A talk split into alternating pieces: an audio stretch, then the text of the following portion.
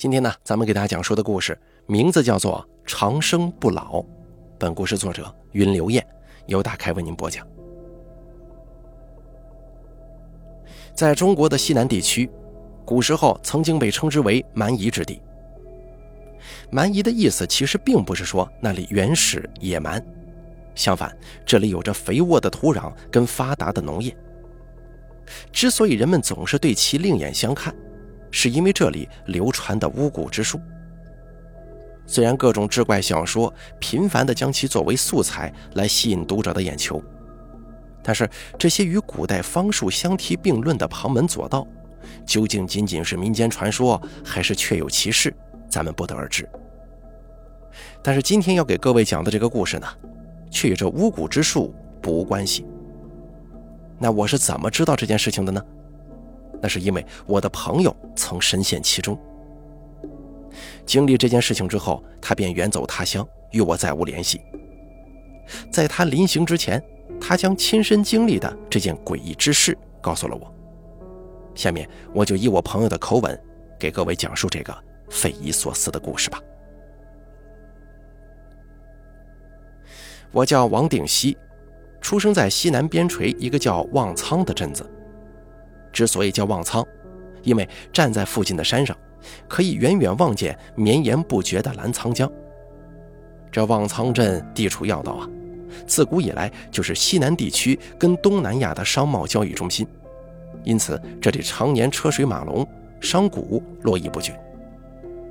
但另一方面，因为这里的交通四通八达，由此地逃往何处都是极为便利的。三教九流犯了事儿。都愿意把望苍镇作为落脚点和避难所。那我的工作是什么呢？不瞒各位说，我的工作没有上下班，没有上下级，工作地点就是我们家门前的茶楼。每天我都会坐在固定的座位，沏上一壶本地的普洱茶，等待生意上门。我把自己称为乡野私家侦探。我并没有侦探细密的逻辑推理和严谨的工作方法，所以我作为私家侦探，多多少少有些山寨了。可是我有我的强项啊，那就是对于望苍镇了如指掌。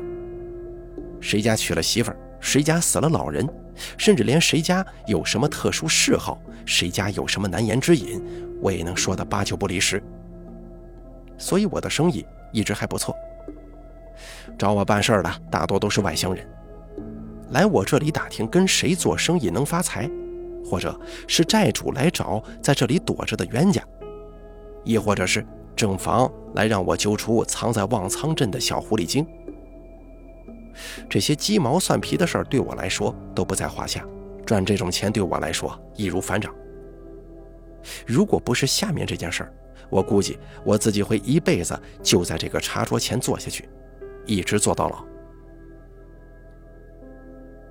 那天我正百无聊赖地喝着普洱茶。这个夏天，望苍镇遭遇了连日大雨，镇上的生意也比往年惨淡了不少。我望着屋外的狂风暴雨，心中感到有些沮丧。突然，一个穿着雨衣的男人探头探脑地走了进来。他走进茶馆，向四周张望一番。然后径直向我的桌前走了过来。男人坐在我面前，他望了望我，小声的问：“请问，您是不是王定西呀？”我看着眼前这个四十岁左右的男子，默默的点了点头。这个男人说自己叫老九，他还有一个朋友叫吴平，他们两个都是在外乡得罪了人，逃到这里来躲避一阵子。我就问老九，他们究竟犯了什么事儿？虽然做生意不应该问雇主的私事儿，但如果对方犯的是命案，我也不敢轻易接受，以免惹祸上身呢。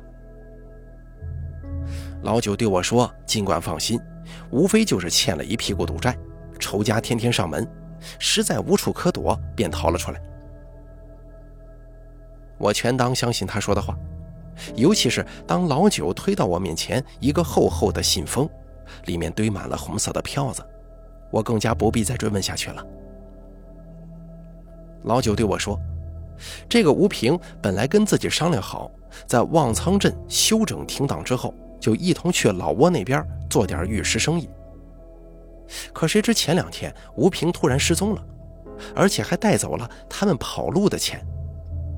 这次来就是想让我帮他找到吴平，就算找不到人，起码也要把属于自己的钱给找回来。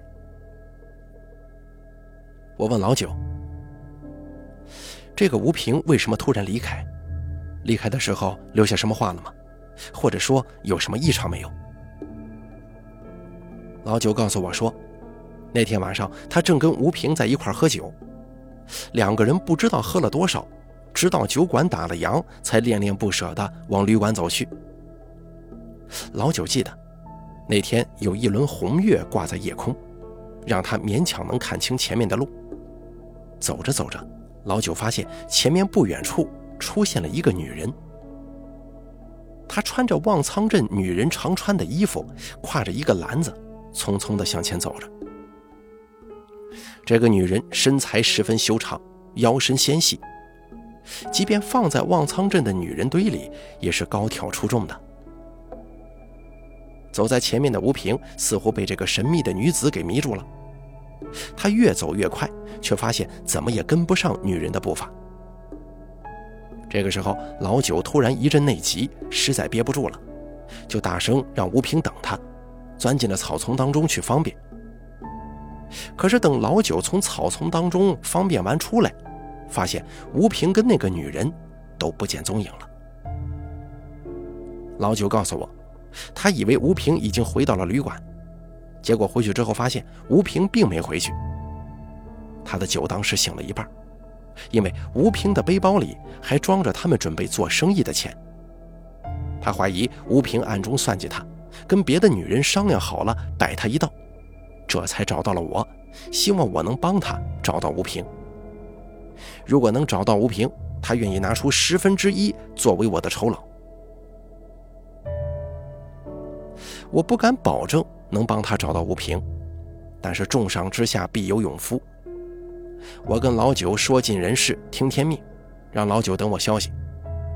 老九说，只要我能找出吴平或者那笔钱，酬劳一定不会少的。老九走了之后，我抿了一口茶，望着依然淅淅沥沥的雨发呆。根据老九对那个女人的描述，这个女人显然不像是望苍本地人，难不成又是外乡来这里避难的吗？或者真如老九所推测，是吴平的姘头，来这里与吴平会合，共同算计老九吗？不管怎么说，找到这个女人，或许就能知道吴平在哪里了。正想着，隔壁商铺的薛全宝走了进来，看到我还坐在这儿，笑嘻嘻地跟我说：“哎，你听说没有啊？这金铺的二当家昨晚跟着个女人跑了，现在连个人影都没找到。你说这是啥女人呢？能把二当家的给迷住？按理说，这二当家的身边女人可不少啊，也没听说他为哪个女人离家出走过。”我还沉浸在老九跟吴平的事儿啊，半天才对薛全宝说的话做出了反应。你说什么？女人？什么女人呢？我好奇的问。我也不知道，跟二当家一起喝酒的人说，是一个身条修长的姑娘，走起路来，哎，那叫一个好看呢，就跟天仙似的。远远朝着二当家招手，二当家放下酒杯就追了出去。这不到现在还没回来，估计不知道在哪快活呢。薛全宝露出了一丝坏笑，可是我却怎么也笑不出来。这二当家遇到的那个女子，怎么就跟吴平失踪的那天晚上看见的那个女的如此相像呢？这女人到底是谁？她为何会出现在望苍镇？我决定去酒馆守株待兔，看看她到底是何方神圣。酒馆里依旧热闹，我看到了镇子上的常客，也看到了一些形迹可疑、眼珠子一直四处打量的外乡人。这些人显然是躲难才来到这里，伺机看看有没有发财的机会。而我的心思并不在这些人身上，而是观察有没有陌生女人的身影。半晌过去了，我依然一无所获，就趴在门边，无聊地望向远方的密林。突然，在密林之中，隐隐约约的有个高挑的身影，正朝着我的方向挥手。一件大大的袍子罩住了脸，让我看不清模样。我想起了老九跟二当家遇到的女人，他们都提到了“修长的身材”这个关键词。莫不是他吗？我立刻从椅子上跳了起来，不敢耽误片刻，径直向那个身影的方向跑去。那个身影看到我追了过来，回头往山林的深处走。从身形判断，很明显是这个女人错不了。可奇怪的是，有几回我明明就要追上她了，她却突然不见踪影，然后又会在不远处出现。就这样一路走走停停，也不知走了多长时间，我发现已经来到了密林深处。而在不远的地方伫立着一栋古宅，古宅的一扇门发出吱呀的声音，显然是有人刚刚走了进去，应该就是那个女子。我感到十分纳闷，怎么说我也在望苍镇生活了半辈子了，怎么没听说过这里还有所老宅呢？不过望苍镇周围原始森林众多，里头藏龙卧虎也不好说呀。不管怎么样，我都得进去闯一闯，或许能够找到吴平跟二当家的下落。我推门而入，率先映入我眼帘的，并不是偌大的宅院。跟雕梁画栋的墙壁，而是院子中间一棵直冲云霄的参天古树。这棵古树看起来少说也有百年历史了，上面缠绕着密密麻麻的藤蔓，几乎遮住了半个天空。这让这间古宅即便在天光之下也显得幽暗阴森。古树硕大的树根部位修建了一个小门，门口紧闭。整棵树散发出了一种奇怪的香味。我正要走近一探究竟，身后突然传来一个清脆的声音：“施主，请问有何贵干呢？”我吓了一个激灵，猛地一回头，发现一个眉清目秀的年轻人正冲我微笑。我以为这深山古宅之中住着的，应该是一个不食人间烟火。至少也是被世俗所抛弃的老者，满头银发，脸上布满岁月的沧桑。可是我万万没想到，愿意栖居在这荒郊野外的，居然是一个涉世未深的少年呢。这个年轻人似乎看出了我的心思，对我说：“施主莫怕，我绝非歹人的。之所以独身守着这个宅院，也是奉先祖的遗愿罢了。”我感觉这个年轻人有些奇怪呀，虽然面容细致，但是言行举止却像个腐朽的老者。尤其这满口半文半白的话，似乎与现在这个时代格格不入啊。我想起了此行的目的，就好奇地问：“你好，打扰了。是这样的，我刚才看见有个高挑的女人走进了这所宅院，不知道她是不是您的家眷呢？”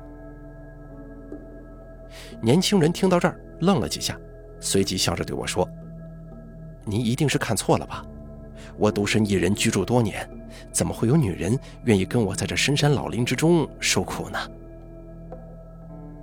可是我明明看到有人进了这个宅子，难不成真的是我看错了？”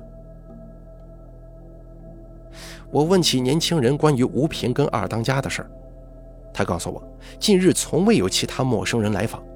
因在此地隐居修行多年，对世间之事也是鲜少过问的。我有一些沮丧，下意识地看了看古树，发现它上面的藤蔓好像在缓缓蠕动。年轻人看出了我的疑惑，说道：“这棵古树已有千年的寿命了，每当日落，它的枝蔓就会生长，便会让人产生藤蔓如形的错觉。我看天色已晚。”施主啊，不如我知道自己这是被下了逐客令，便跟对方告辞。刚要出门，年轻人在我背后说：“你最好做些标记，这样就不会迷路了。”我回头一看，那个年轻人已经不见了踪影。一出门，我才明白为何他让我做标记。只见前方的树林竟向不同的方向延伸出了数条小路，这些小路在远方又延展出不同的分支。我一路在树上刻着标记，很晚了才回到望苍镇。入夜的时候，我躺在床上，想着白天遇见的神秘古宅，还有那个神出鬼没的女人。这个年轻人，我自言自语地说：“他不但说话有些老气，而且像他的模样，我怎么总觉得好像在哪见过呢？”我拼命搜索自己的记忆，因为找人的事儿没少干，我的记忆力一直不错，不然也不会记住这望苍上上下下。如此繁杂琐碎之事。想到望苍，我记得家里有一本望苍的地方志，是清朝时流传下来的，据说是当时的传教士跟一些地方官一起编撰的。闲来无事的时候，我经常拿它来打发时间。直觉告诉我，这望苍镇的地方志上应该能有线索，于是我赶忙起身下床。借着屋内昏暗的灯光，一页一页地翻找着。百年前，大量中原人曾经来到如今的望苍镇，将发达的中原文化带到了望苍。另外呢，还来了一些外来的传教士，也被西南神秘的风土人情所吸引，在此地采风传教。传教士，为什么我的记忆当中会出现传教士呢？我开始在地方志中寻找关于传教士的文章，终于我的目光定格在了一篇文章上面。这篇文章讲的是一位叫李世满的意大利传教士，曾经慕名而来拜访当时望苍镇一名叫做张庆元的百岁老人。这篇文章的旁边配了一幅当时李世满跟这位老人的合影。当我看到合影的那一刹那，简直不敢相信自己的眼睛。这个出现在百年前一本地方志上的百岁老人，他的身旁站着一个年轻人。这个年轻人不就是我今天在古宅里遇见的那一位吗？现在的问题是，从这张照片诞生至今，少说也有一百年的历史了。即便那个年轻人长命百岁，活到如今。他也应该是一副老态龙钟的样子，为何一百年过去，他容貌依旧如初？如果今天遇见那个年轻人是他的后代，那祖孙几代人的样子未免太过相像了吧？一夜未眠，我一直不相信世界上有什么长生不老之术。虽然在这西南地区流传着很多秘术，但是听朋友说，那都不过是骗人钱财的把戏。只是被渲染的神乎其神罢了。我觉得很有必要与那个年轻人当面对质。如果他真的就是这张照片当中的人，我隐隐感觉吴平跟二当家的处境应该是凶多吉少了。第二天，望苍镇的雨仍旧在下，薄薄的雨雾为静谧的望苍镇增添了一份神秘的色彩。我随身带了一把匕首。撑着伞来到了茶馆对面的那片密林。我左右张望半天，奇怪的是，昨天做的标记全都消失不见了，看来是被人故意抹掉了。我正在为自己该走哪条路犹豫不决，突然，前方不远处又出现了那个身材修长的身影，仍旧是一身黑袍，只是这一回，女人的手上多了一把红色的纸伞。那一抹血红的颜色，在雾气蒙蒙的山林间显得格外扎眼。我不知道自己再去那座老宅会遭遇什么，但为了能解开那个年轻人的秘密，找到吴平跟二当家，我咬了咬牙，一路跟着那把飘忽不定的红伞，来到了那座古宅的面前。我正准备敲门呢，却发现门虚掩着，是刚才进去的女人忘记了敲门吗？还是这间宅子的主人在有意引我进去啊！刹那间，我竟然对找到吴平跟二当家不那么感兴趣了。长生不老的秘术正变得对我更有吸引力。由于我是不请自来，我悄悄走进院子，躲到院墙的一角，伺机观察屋内的动静。院子中央，那棵缠绕着无数藤蔓的大树冰冷地凝望着大地，根部的木门仍旧紧闭，让人看不清里面究竟有什么玄机。突然，我听到不远处的角落发出了窸窸窣窣的声音。只见那个神秘的女人从屋里走出，滑动着奇怪的步伐向那棵大树靠近。这个女人走路的姿势着实奇怪。仿佛她脚下踩着两个滑轮，使得身体一直在平稳地向前飘动，丝毫不见正常人走路的颠簸起伏。那个女人走到大树之下，突然褪去了身上的黑袍。我正要捂住眼睛，但是黑袍下所包裹的身体却让我不寒而栗。由于背对着我，我只能看到女人一头乌黑的长发垂到腰间。盖住了她的上半身，但是她的腰部以下却是一条蛇的身体。这条蛇的尾巴足够粗壮，竟然可以让她的上半身平稳地在地上游弋。这个半人半蛇的怪物似乎听到了动静，突然回头向我这边张望。我紧紧捂住了嘴巴，但是也完全看清了他的面目。虽然这张类似人类的面孔有着清晰的五官。但是这些五官几乎不成比例的蜷缩在脸部中央，他脸上的皮肤像蛇一样密布着厚厚的鳞片，嘴里正吐着红红的信子。他的两只手，哦不，准确的说应该是两只爪子，紧紧地抱住了面前的树干。只见他顺势缠绕而上，钻进了藤蔓的深处。屏息已久的我刚想喘一口粗气。身后却突然响起了一个熟悉的声音。不知施主在此登门，是否有要事啊？我回头一看，正是那个百年高龄的年轻人。想必他刚才已经看见我目睹蛇怪的全过程了。我感觉不必再藏着掖着，就指着这棵树问道：“刚才那那究竟是什么东西啊？”年轻人笑而不语，说道：“施主。”请随我屋里来吧。我摸了摸插在腰间的匕首，虽然不太情愿，但是好奇心战胜了我的恐惧，我还是跟他走进了院子正中的房间。一走进这间屋子，一股凉意立刻袭来，我不禁打了个寒颤，心想：怕不会是进了盘丝洞吧？我感到有些头晕目眩，便敲了敲脑袋，定了定神。稍许，当我渐渐适应了屋子里的黑暗，我才看清，这屋子竟然布置得如此古色古香。所有的桌椅和屏风都是上等的黄花梨木，屋内的一隅摆放着满墙的饰品，如意、金钟摆台，还有西洋点唱机等等老物件一应俱全。抬头一看，屋顶全是木质彩绘，画风兼具日本浮世绘跟中国水墨画的神韵。摆在正堂桌上的一套茶具，放眼望去，应该是成色极好的鎏金。我惊讶不已，在二十一世纪的今天，竟然有人按照前朝的贵族之风来装饰房间。不，如果眼前这个人就是从前朝而来，那这些摆设应该都是他的家当。年轻人客气地邀请我坐下，给我沏了一杯清茶。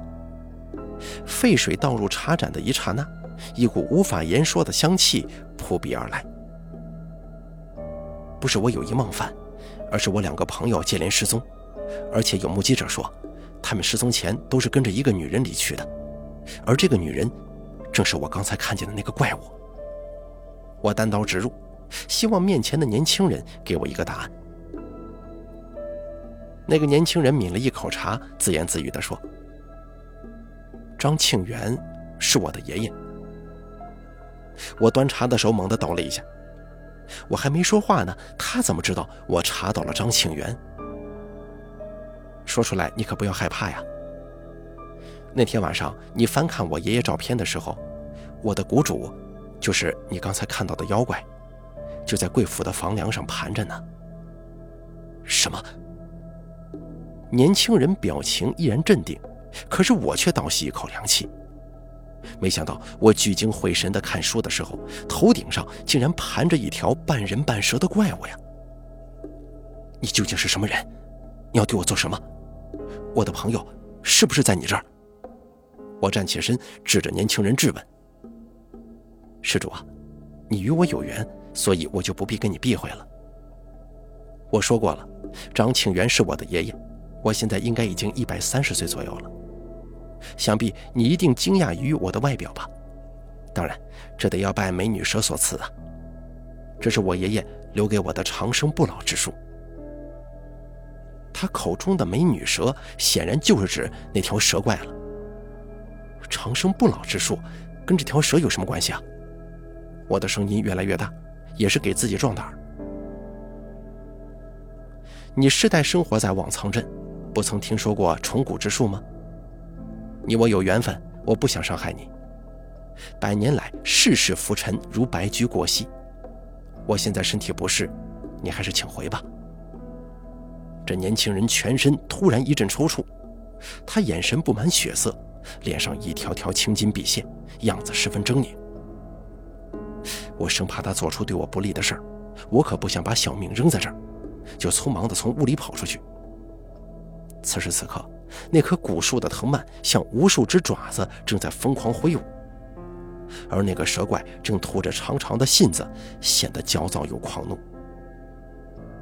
我几步冲出了宅子，拼命向着望苍镇的方向跑。生怕后面再有什么怪物追来，还好一路有惊无险。直到我跑回茶馆，身后也没有任何人追我。我向店家讨了杯茶，顺便向他打听近来有没有一个陌生的年轻人来过这里。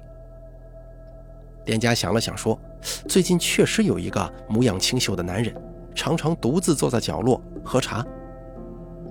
真是奇怪了。”为什么每次我来的时候都不曾注意到他呢？想必是我只会去注意那些神色匆忙、行迹诡异之人吧。对这种言行举止平静如水的人，脑子里就自动过滤掉了。巫术、谷主、长生不老，这几个词反复在我脑海当中闪烁，还有那条恐怖的蛇怪。遮天蔽日的藤蔓，似乎都在向我昭示着某个天大的秘密。看来我必须得找高人帮我破解谜团了。在这望苍镇上，有一位江湖术士的后代，人称卞六爷，如今也有近八十高龄了。由于一辈子都跟巫蛊之术打交道，因此镇上的人都对他敬而远之，唯恐避之不及。一想到卞六爷，我心中也有一些忐忑。但为了能解开长生不老之谜，我只得硬着头皮去卞六爷的住处登门拜访。卞六爷家住在镇郊的一座老房子里，那里常年香火弥漫，房子由内而外总是散发着种种奇怪的味道，还有常常叫不上名字的植物跟让人头皮发麻的昆虫在附近游荡，难怪没有人愿意靠近那里。卞六爷似乎对我的到来颇感意外，估计也是很久没有人来探望过他了。听完我关于人蛇长生不老之人以及那棵古树的讲述，卞六爷沉思许久，然后对我说：“美女蛇跟生蛇骨，这是断命续寿的大蛊呀！”我听的是云里雾里，赶忙求卞六爷对我指点迷津。卞六爷告诉我，在东南亚自古以来就流传着养美女蛇这个术法，以及自饮生蛇骨来续命的秘术。这种秘术首先需要找到一条有灵气的王蛇，再把这条蛇浸泡在由一百种动植物毒素熬制成的药液当中。如果这条蛇可以活过七天，再将它跟提前选好的女尸放入棺中。再过七天，蛇会吃掉女尸的头颅，然后它的头颅会渐渐变成女尸的模样，身体也会向类人的形态发展。最后，这条美女蛇会产下数条小蛇，想长寿之人便将小蛇吞入腹中，小蛇会吃掉人体内的腐质，人体便会保持旺盛的机体。但是腐质无法满足他们胃口的时候，这些小蛇就会吞食内脏。此时，此人需要饮下美女蛇的体液，来喂食体内的小蛇。美女蛇、小蛇还有寄生人体，形成一条稳定的食物链，以此维持着不老之人生命的延续。我仿佛在听天方夜谭呢，问卞六爷是否见过有人使用此术。卞六爷说：“此术十分古怪，如果有人要用此术延续阳寿的话，那必定是祖辈都有过修炼。”才能确保机体对于毒素的适应，半路出家绝无成功的机会。我想到张庆元也是罕见的长寿，不禁倒抽几口凉气。莫非这个家族世代都在修炼这种邪术吗？哦，对了，那棵古树又有什么说法呢？卞六爷说：“我知道有一种吸血树，是南美大陆上舶来的物种。”这种树会吸食人血，他的藤蔓先把人牢牢固定在树桩上，然后藤蔓会插入人体之中，将被掳之人的血吸食干净。听完卞柳爷的话，我脑子里一阵翻腾。我想象着吴平跟二当家被那棵大树死死地绑于树干之上，他们无能为力，只剩下恐惧和绝望在周身蔓延。他们感觉到自己体内的鲜血顺着藤蔓源源不断地流向体外，最终意识逐渐模糊，变成两具干瘪的尸体。我想到报警，但是这件事情估计警察也不会相信我的。我便来找了老九，又找来了镇上两个壮实的大汉，陪着我一起去古宅救人。老九听完我关于古宅的见闻。一路问我是不是自己不敢来，编了个故事骗他们来给我壮胆呢？我没对他解释，而是问老九，如果想知道吴平的下落，就跟我来。老九见我不想再开玩笑，就答应跟我一同前往。我跟老九还有两个大汉拨开层层荆棘，一路向密林深处走去。来到古宅门前，我听了听里面的动静，鸦雀无声。我提醒老九跟那两个壮汉一定不能轻举妄动。刚进门，一股摄人的馨香扑鼻而来。我看见那条美女蛇扭动着腰肢，在那棵古树上来回的盘旋。美女，金子。我回过头，看到老九跟那两个壮汉张着嘴，失魂落魄一般的望向那条美女蛇，脚下似乎不听使唤的向那棵古树走。老九，老九，我大声喊，希望老九赶紧从幻觉当中清醒过来。见老九跟那两个壮汉对我的喊叫毫无反应，我一把上前抓住老九的手，老九却一拳把我打倒在地。他露出贪婪的笑容，张开双臂向古树跑去。突然，无数藤蔓从树上垂了下来，将老九跟那两个壮汉牢牢缠住。直到这个时候，老九才回过神来。兄弟，这是怎么了？你快救我呀！我正要上前，却还是晚了一步。只见那些藤蔓像一把把锋利的刀子，径直插入了三个人的身体之中，血就像喷泉一样从他们的身体内涌出，顺着藤蔓流向树干。那条美女蛇见状，从树上盘旋而下，贪婪地啃噬着三个人干瘪的身体。方才还活生生的老九跟两个壮汉，转眼之间只剩下了一堆白骨。我被眼前的景象吓得动弹不得。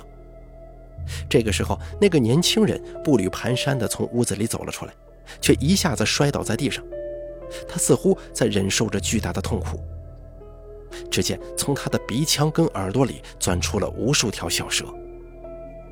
那条美女蛇看见这些小蛇之后，迅速爬到年轻人面前，张开她的血盆大口。那个年轻人也张开嘴，一滴滴褐色的液体顺着人蛇的嘴流进了年轻人的嘴里。不久之后，那些小蛇仿佛嗅到了某种气味，或者收到了某种信号，纷纷重新钻入了那个年轻人的体内。年轻人在地上趴了一会儿，然后从地上站了起来，拍了拍身上的土，看着惊魂未定的我说道：“真是抱歉啊，让您见识这种场面。这都是祖上留下来的方子，从我爷爷张庆元开始就一直传到了我这里。没办法，这条蛇是我们张家的宝贝。这蛇喜欢这吸血树，这吸血树又不能断了血。”人血可以让他活得更久，只是可怜了你的朋友，实在对不住了。看来卞六爷的猜测都是对的。我继续追问道：“你告诉我，吴平跟二当家是不是也被你杀了？”那年轻人并没回答我，而是走到古树前，轻轻打开了那扇紧闭的木门。木门开启的一瞬间，堆积如山的白骨如大厦倾覆一般倾泻而出。如果我没猜错的话，吴平跟二当家的尸首应该也在其中。你是不是也不准备让我活着离开这里啊？我希望自己即便是死，也得死个明白。我说过，你我有缘分，况且你帮我找到这么多贡品呢。年轻人指着那堆白骨说。您平日里找的尽是一些三教九流的人，这些人最适合供奉古树跟灵蛇，因为除了仇家，没有人会留意他们，我也会省去很多的麻烦的。听到这句话，我怒火中烧，有一种被利用的感觉，抄起一根棍子向那人挥去。突然，那条蛇怪迅速向我扑来，用粗壮的尾巴把我扫到一边，我撞到墙壁。剧烈的撞击让我失去了知觉。当我醒来的时候，竟然是在茶馆对面的那片树林里。我顾不上身上的伤痛，赶忙向镇上的派出所冲。随后，警方带着大队人马冲进了那座古宅，并且在那棵古树里发现了数具尸骸。经初步判断，这些尸骸有的已经将近百年历史了。我一遍又一遍地讲着老九跟壮汉在这里所遭遇的一切，可是没有人信我，都说我是中了迷幻药。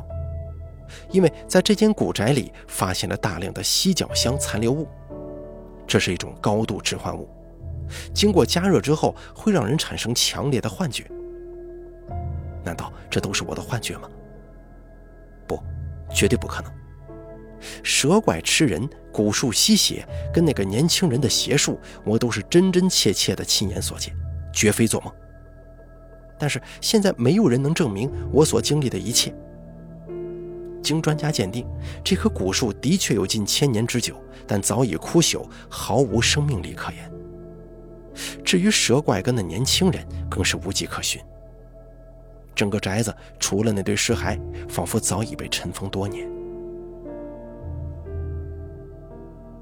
因为无法找到凶手，也无人认领这些尸骸，这件案子也就成为了悬案，被搁置起来。事后一个月的时间里，我每天都游走在望苍镇的大街小巷，希望能再见到那个年轻人还有蛇怪。可是他们仿佛从未在这里出现过一样，再也没有任何踪迹。可是卞六爷却在事发后的第三天被人发现面目狰狞地倒在了自家的院门口。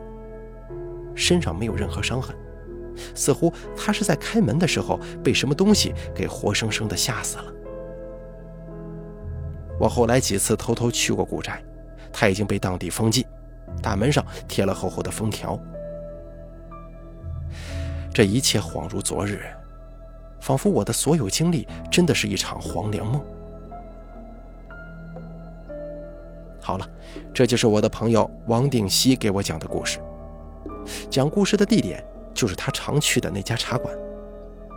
给我讲完这件事情之后，他就从望苍镇消失了，没有人知道他去了哪里，他再也没有与我联系过。其实严格说起来，我并不能成为他的朋友，只是那天他喝得酩酊大醉，我恰好经过这里，见他有伤心事，就与他攀谈起来。可谁知竟然听到了这样一件奇事他讲完之后就不辞而别了，甚至没有问过我的身份和来历。我的曾祖父张庆元以及不久前刚刚远游途经此地的父亲，都曾经告诉我，我们家族的使命，就是要不断寻找生命的可能性。我想啊，脚下这片土地上，一定有他口中所说的生命可能性。只要有欲望，生命便会延续。我望了望镜子中这张如少年一般稚嫩的脸庞，向着嘈杂的人群走了过去。好了，长生不老的故事咱们就说到这儿了。感谢您的收听，本故事作者云流燕由大凯为您播讲。